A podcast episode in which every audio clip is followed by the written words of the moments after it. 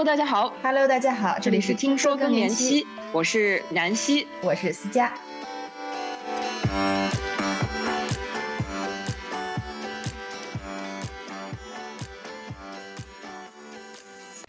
当我们身体不舒服去看医生，却发现没有任何问题时，你会想到去关注自己的内心吗？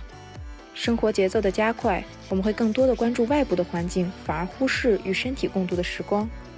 我们之前更缪斯系列聊电影《祝你好运》，里奥格兰德的时候，曾经从个人成长的角度聊我们和身体的关系。本期节目，我们的好朋友心理咨询师 Leo 从精神分析的角度来聊一聊我们的内心世界和身体之间的关系。他带我们了解抽象的精神分析到底是什么，为什么这四个字又和我们的身体息息相关。大家好，我是南希。插播一条公告：本月二十一号，我会趁回国出差的机会来访深圳，和当地的听友们共同举办一场小型茶话会。主题是那些健康路上我们千金难买的早知道。感兴趣的听友们，请在评论区留言，或者微信联系我们的听说小助手。位置有限，先到先得哟。我非常期待与大家的线下相会。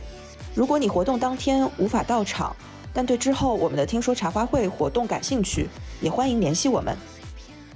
大家好，我是思佳，欢迎大家听我们的听说更年期。今天我们聊这个话题呢，是我一直想聊，而且我们请到了我的一个非常好的好朋友刘，所以今天我们想一起探讨的，就是根据我们最近聊天当中经常碰到的一个话题，也是我们在采访更年期女性当中经常出现的一个话题，就是我们跟我们自己身体、心灵的连接。嗯，首先请柳跟大家打一个招呼吧，介绍一下自己。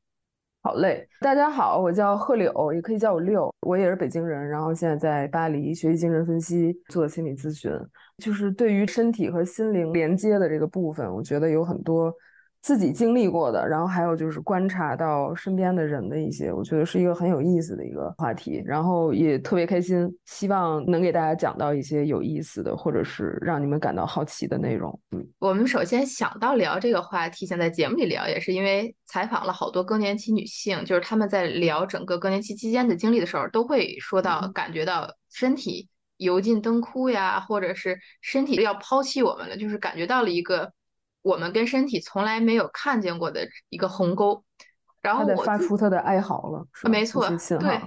是的，就是这个时候，对于很多女性是第一次如此重视自己的身体，看到它的存在。然后嗯从我自己个人的这个层面上来讲，我是越做女性健康，越发现其实我们对自己的身体一无所知，是从科学层面上的嗯一无所知，好多东西咱们还不知道。然后另外一个也是从精神上或者从感情上的，我有点儿一直在回避我们的身体，我们一直嗯害怕去了解它、认识它，跟它产生感情链接。所以我觉得今天这个话题也是希望聊完了以后呢，我们可以捋顺一下我们自己和自己身体的关系，而且也听听柳非常科学严谨，从精神分析的方面来跟大家也聊一聊，看看哪些是就是我们这么想是正常的，或者我们这么想又意味着什么，我还挺期待的。嗯，对，就是像你说的，其实就是说我们跟身体的这个关系，其实和任何东西关系吧，就有一个部分是认知上面的这个关系，就是知识啊，然后认识这方面的关系。我们今天可能更多的讲这个，然后还有另外一个就是一种体验的连接，就是我们能不能够感受到我们的身体，包括情感能不能感受到这些东西。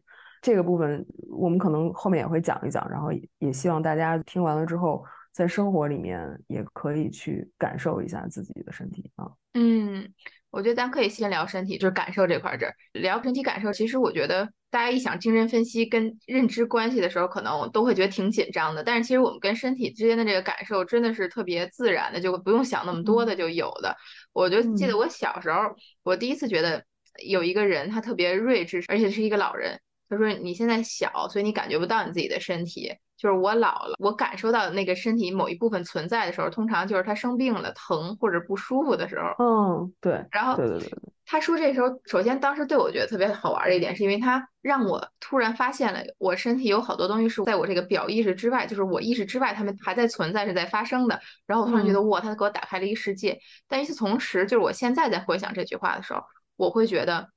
其实我们是习惯忽视自己身体的。就是我们跟我们自己身体习惯的关系，其实是谁都就是谁别搭理谁。它好像跟我们日常的生活的那个世界是不在一起的。比如说，我们可能会进入到一个头脑的世界，一个工作的世界，一个符号的世界。那身体它好像就是或者跟我们在一起这样的一个机器。但是我们其实跟他并没有真正好好的连接上，是吧？没错，没错，有这种感觉。而且我有的时候我会想，就因为咱们要想这个话题嘛，我就想说，那有哪些时候是我觉得我跟我的身体在一起的时候？那可能是做瑜伽的时候，做一些运动的时候。你能感受到这个身体这样那样，它过不去，它上不来的，就是人家的腿可能一般到那儿，然后我不行，但是这是我的身体，我只能就是慢慢的呼吸调整，哎，可能呼吸两次就过去了，就到一个位置，就那个时候我是意识到我的身体存在的。还有另外一个时候，洗澡的时候，嗯。洗澡的时候真的是我们好好的去照顾身体、体会身体的一个特别重要的时刻。对对，而且就是想现在可能大家连上厕所都有手机的陪伴，就这手机的无孔不入也 削减了。洗澡带不进去。对，就削减了好多我们跟自己身体独处的时候。但是洗澡算为数不多的很难被手机侵吞，就泡澡不算，因为泡澡又可以看手机、看平板了。但真的就在洗的那个过程当中的时候，那时候我突然觉得，这真的是我跟我身体一起。那时候当然有的时候也会溜号，就可能想着什么事儿啊，或者怎么怎么样。但是整体而言，哎，我突然觉得，哦，这是一个我跟我身体共度的时刻。而且我经常又在洗澡的时候会有好多灵感，所以我觉得有的时候可能是我们跟身体连接的那一刻会给我们带来好多启发。对，其实就是像你说的，比如说洗澡的时候，然后那个水，它的温度、它的速度、它的那个水量。甚至说沐浴液的那个那个感受那个味儿，你都能感觉得到。texture，它和我们身体，比如说它产生了很多的不一样的信号。然后那个时候我们不去通过手机或者什么接触外面的信号的时候，我们就会去跟这些信号去进行反应。那么给我们带来感觉。和产生愉悦的这些就变成了身体上的这些信号，你明白我的意思吗？就平时咱们在生活中可能特别习惯了从外部的那些信号给我们带来一些反应，然后身体啊、触觉啊这些其实都是信号，但是这些信号都被我们给忘了，其实是不是？对，这点也挺逗的。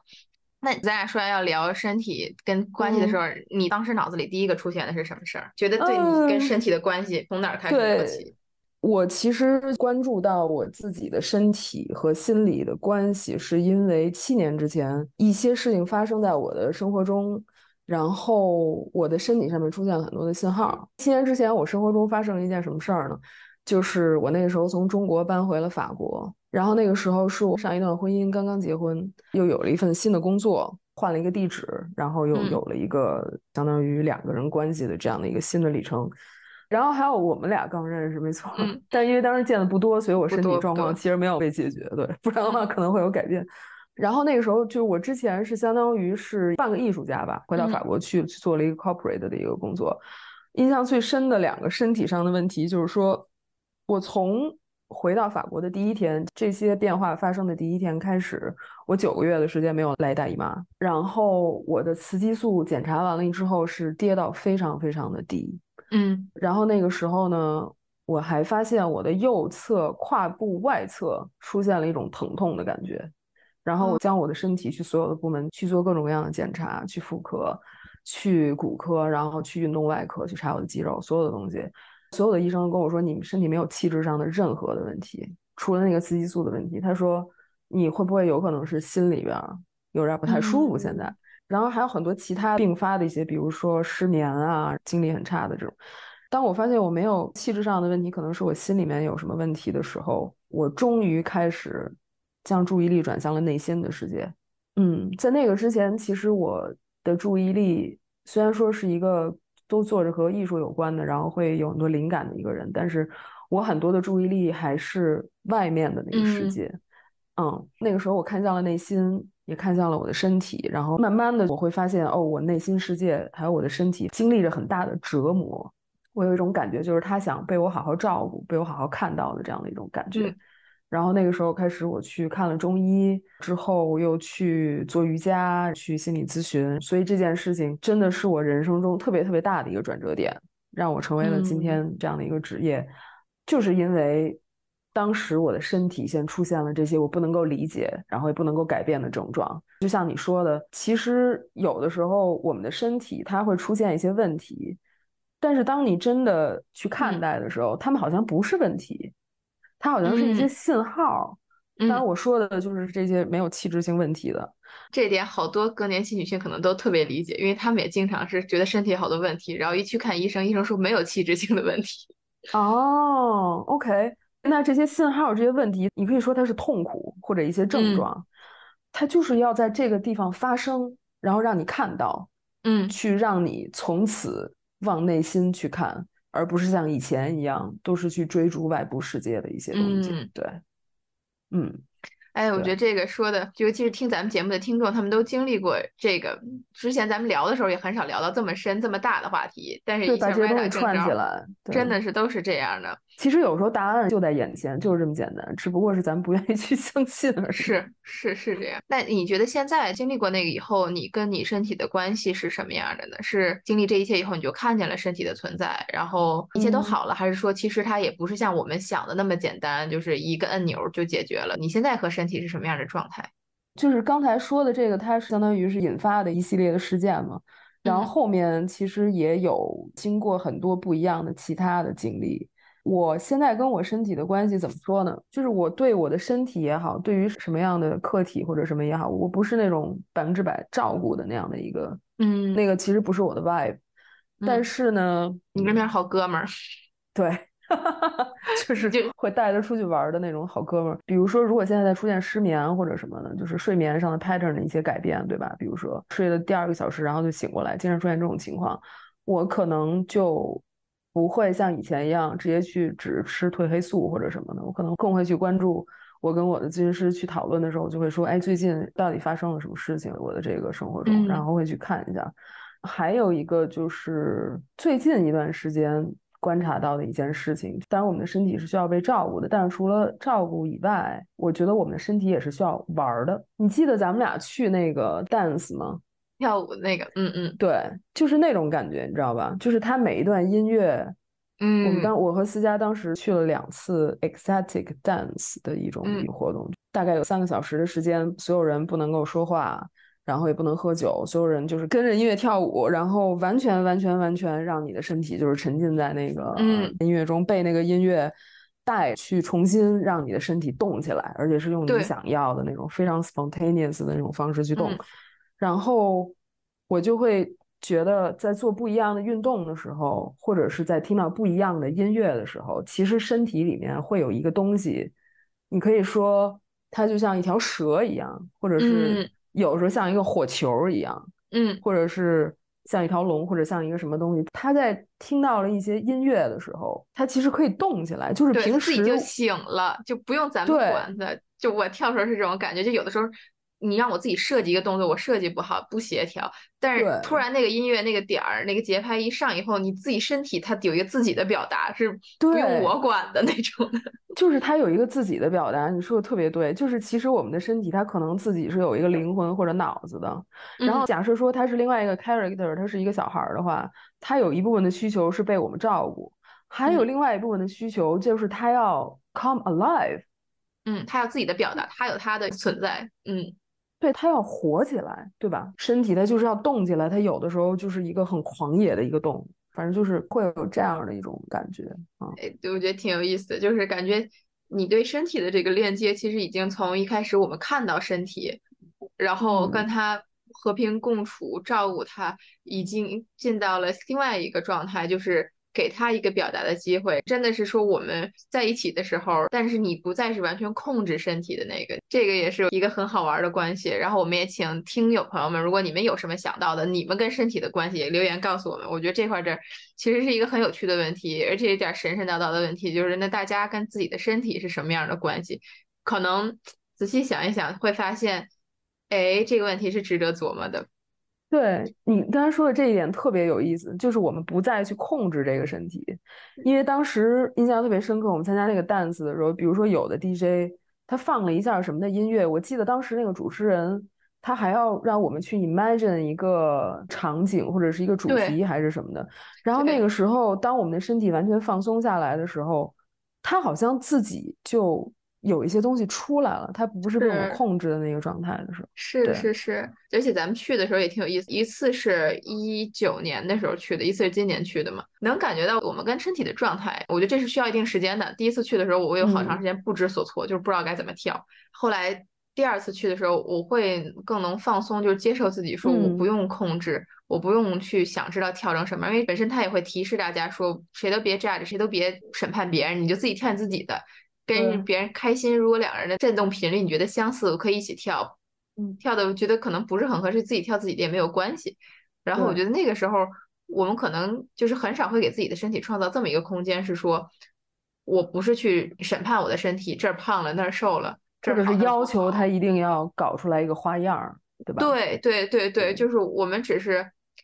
很平静的让身体去表达一些东西，去感受它的可能，它的活力。一开始可能是感受它哪儿疼哪儿不疼，哪儿累哪儿哪儿想动。慢慢的，它自己会串出一个新感受，而且会启发我们的思考。我记得咱们第二次去的时候，那次的主题是传承性，我们跟祖先的关系，我们跟不同文化的关系。然后那个时候，我觉得本身是一个很虚无的话题，嗯，但是他用的一个方式就是说，听一些音乐，想想你们的民族的传统音乐。那个传统音乐会给你什么样的感受，什么样的冲击？然后你身体的那个表达，我就记得当时虽然他播的是一个哥伦比亚音乐，但是我一想到就想的是跳 Younger，就是因为 Younger 的基因在身体里。当你听到 Younger 的音乐的时候，你的身体会有一种什么样的感觉呢？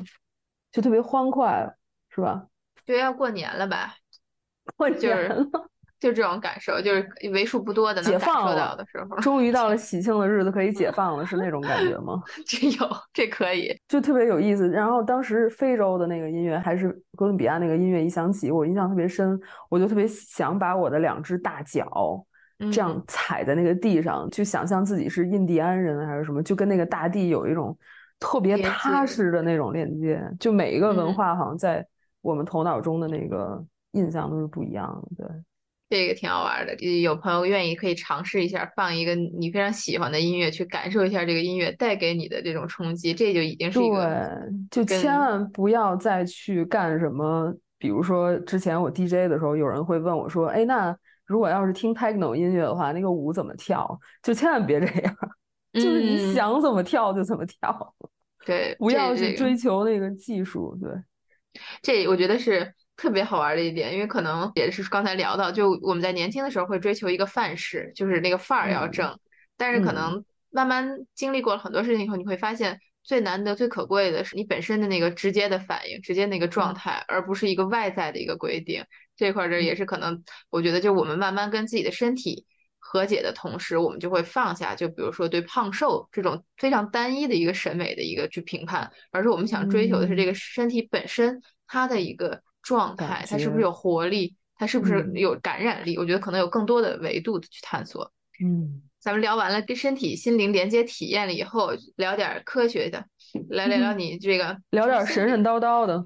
听起来不像是科学。因为就一提起那个精神分析，好像很多的脑科医生、神经科医生，还有那种实证主义取向的科学家们，就会觉得我们是在搞神神叨叨的心理咨询，对吧？但这是一个玩笑了，对，嗯，那你们是怎么看跟身体的问题？就是从心理咨询的这个角度来讲，因为你刚才也说到了我们的这个身体的某一块哪儿的哪儿的关系，其实是可能要往心里看。那从精神分析的角度是怎么看这个话？嗯，如果我稍微总结一下刚才咱们聊的，就是以我们个体的经验出发，然后有一些比较发散性的这种的感觉上面的这种体会嘛，那。现在可能我觉得咱们俩想跟大家分享的这个部分是稍微窄一些的一个问题。这个问题就是什么呢？内心的疼痛、痛苦和身体上的痛苦有什么样的关系？我们身体上的很多的痛苦是不是真的就是内心的痛苦造成的？或者是这两者之间，科学家们是怎么发现它的这个关系的吗？嗯，因为我知道你们的播客是做给更年期这个受众的女性去听的，是不是有很多人都是从？自己身体上的一些症状，然后也像我一样去查了，没有什么器质性的问题，最后开始去想，哦，有没有可能和心理世界有关系的，对吧？应该是有这样的经历。他们可能是没有到心理世界这一部分，就是好多人他会想说，因为有很多问题，然后找不到。像之前我们来节目聊过，奥黛丽她讲过，她可能有一阵儿经常去医院，动不动就去急诊，后来。他感受到了是一种特别强的焦虑，不是真的器质性问题。然后是当医生跟他说说你这个胃啊，还是你的哪个器官跟三十岁的人一样好，特别年轻，你放心吧。然后他就真的放心了，以后就再也没有发生过这个事情。所以他知道说他其实可能大家会感受到说是心情上的，是焦虑，是有情绪上的，但是呢。就不知道为什么，我们现在就来讲讲它是为什么。对，但是为什么要讲为什么呢？我插一个小插曲，就是我们观察到的有一些事情，其实它之间的联系就是这么简单，但是我们好像宁愿去听那个更复杂的解释，才能让自己真的去相信。哎呀，其实你不着急就对吧？其实我们现在复杂的现代人是做不到这一点的，所以嗯，就是我们去了解一下也是有用的。所以就是他们俩之间为什么会有关系啊？大概就是说一下，我现在做的这个临床心理咨询或者说精神分析，它的这个起源吧。嗯，也就是说，去和来访者和病人去探索心理的这个痛苦，去了解心理痛苦的这门学科——临床心理咨询、临床心理学。然后现在，呃，精神分析这门学科它的一个起源，它是怎么被发明出来的？为什么它不是一个神叨叨的玄学？所以，大大家都知道，精神分析这门科学，它的那个掌门人、发起人是弗洛伊德。那么，他其实在做精神分析的研究之前，他的身份是什么呢？他是一名神经科医生，他是一直从科学这块来进入研究的。嗯，然后他当时有一个同事，他们当时接到了一个女病人，叫安娜欧，这个是世界上第一位接受心理咨询的女病人。嗯，然后她来了之后。他身体上面有一系列的症状，但是他没有任何器质性的这种病变。那个时候精神分析还没有被发明。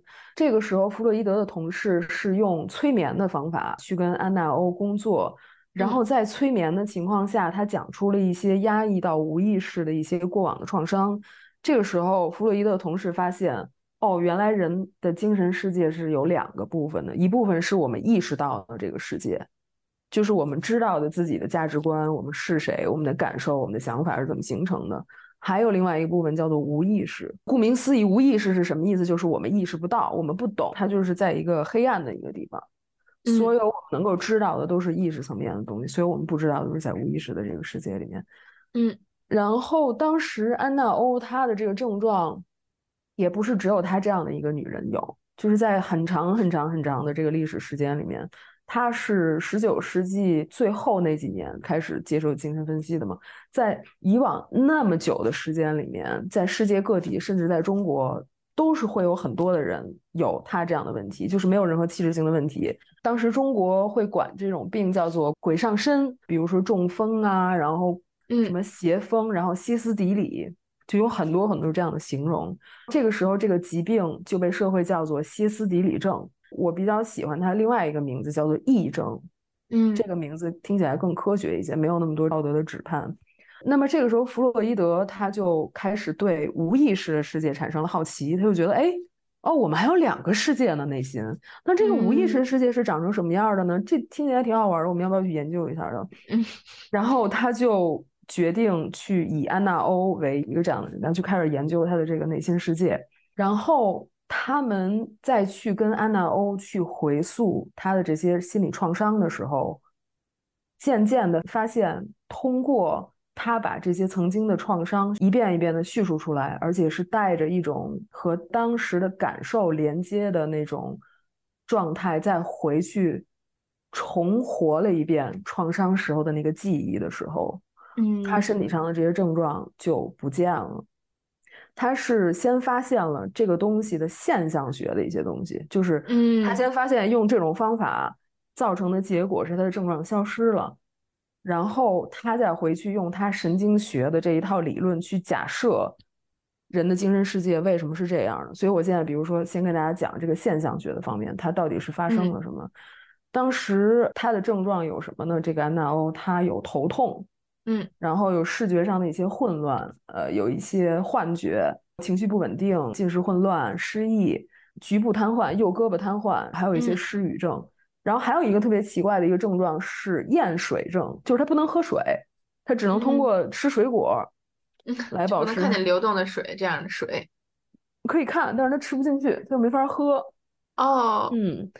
然后他们通过和他的催眠，最后讲出来的这个安娜欧小的时候的一个创伤记记忆是，在他特别小的时候，他有一个英国的管家，然后那个管家特别的懒，什么都不管。那个时候，安娜欧曾经有一天看到了一只老鼠在舔水杯子里面的水。哦，当时管家那个冷漠就是很强的一个画面，然后老鼠就是很恶心的一个画面，就给他造成了非常非常大的一次创伤，导致他现在一看到水想到喝就觉得恶心。嗯，这个时候就要说一声创伤是什么意思？嗯，我刚开始接触这个名词的时候，我也会觉得创伤是一种很极端的一种事儿。恨不得就是你看见你爸妈被肢解了什么那种叫创伤。就我一开始接触这个词，可能是特别小的时候看电视剧，就是创伤科。那创伤科就是那人都已经创的没形了，我觉得那个叫创伤。然后后来感受到了说这个词儿的心理上或者意象上，就是抽象一点的，那可能是一件事情对我们产生了特别强的冲击，可能我们都麻木了、崩溃了，然后是一种惨绝人寰的一个状态。我会以为那个。其实创伤就像你说的，它是有一件事情对我们产生了一个特别强的冲击。但是比如说心理学上我们会说创伤，我们基本上会把它定义为童年创伤，六岁之前，他那个时候创伤之大，但是那个时候我们的精神机器其实没有被建好。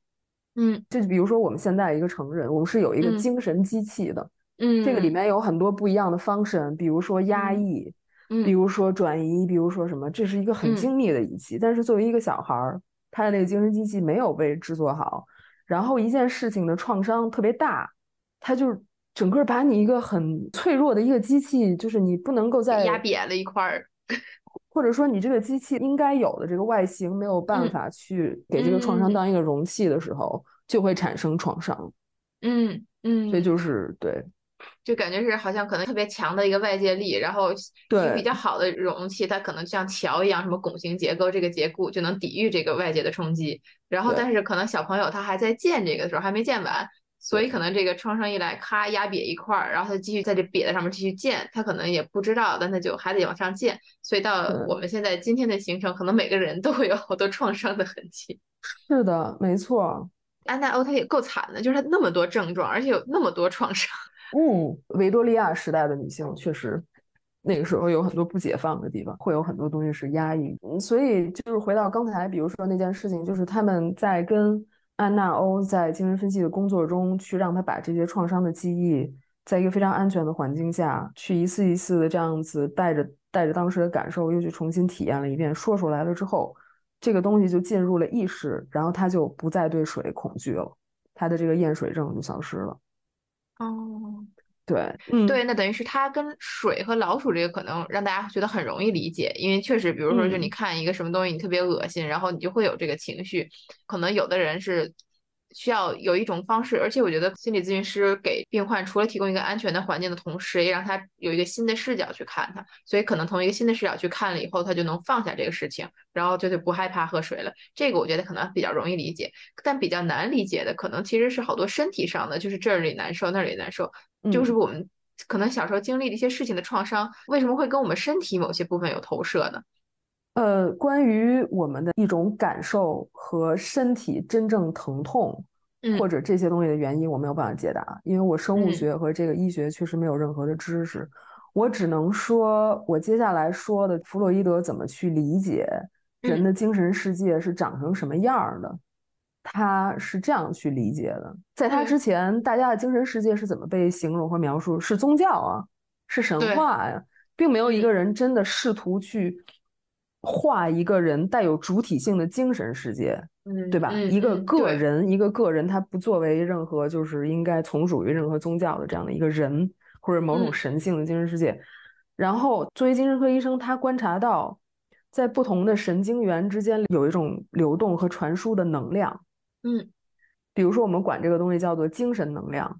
精神能量，弗洛伊德认为最重要的一个叫做规则吧，就是能量守恒。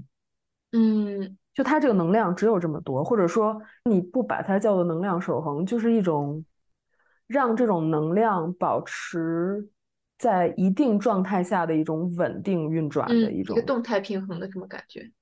对他精神世界才能更持久的一点一点往前，而不是一个 outburst 一个 outburst 的这样那样是一种很不稳定的状态。嗯，就像咱们在体内，咱们人的这种生理结构，好像生物机构也有一个词叫 homeostasis，是吧？就是他们一直不停的在寻找这种体内的自然平衡的这样的一种状态。嗯，那么在经历了这些创伤的人，或者说我们不去谈创伤这个角度，在心理上面的痛苦产生了一些病理化变化的这些人群结构中，比如说抑郁症的人，或者是焦虑症的人，甚至说是抑郁情绪、焦虑情绪比较严重的这些人群中，他们的神经能量就像什么呢？就像一个经历过一个打击，但是那个打击没有被修复，或者经历一个痛苦，但是那个痛苦没有被言说。他这些所有的这些 suffering，就像一个一直在放电的一个神经元一样，它是不规则的在放它的能量，因为它永远在被 trigger，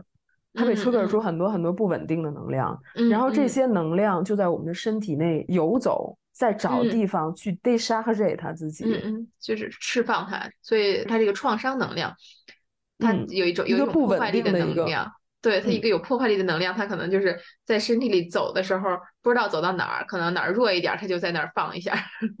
它就是在去寻找某一个可以寄生的，让它 decharge 的东西，就像一身体里的街溜子呗。就是像一个，你把它 形容成一个人也行，它就是这样神经质的走在你的身体，它可以去寻找可以 a d a s h 的地方去释放它的这些能量。然后有的时候我们的这些疼痛，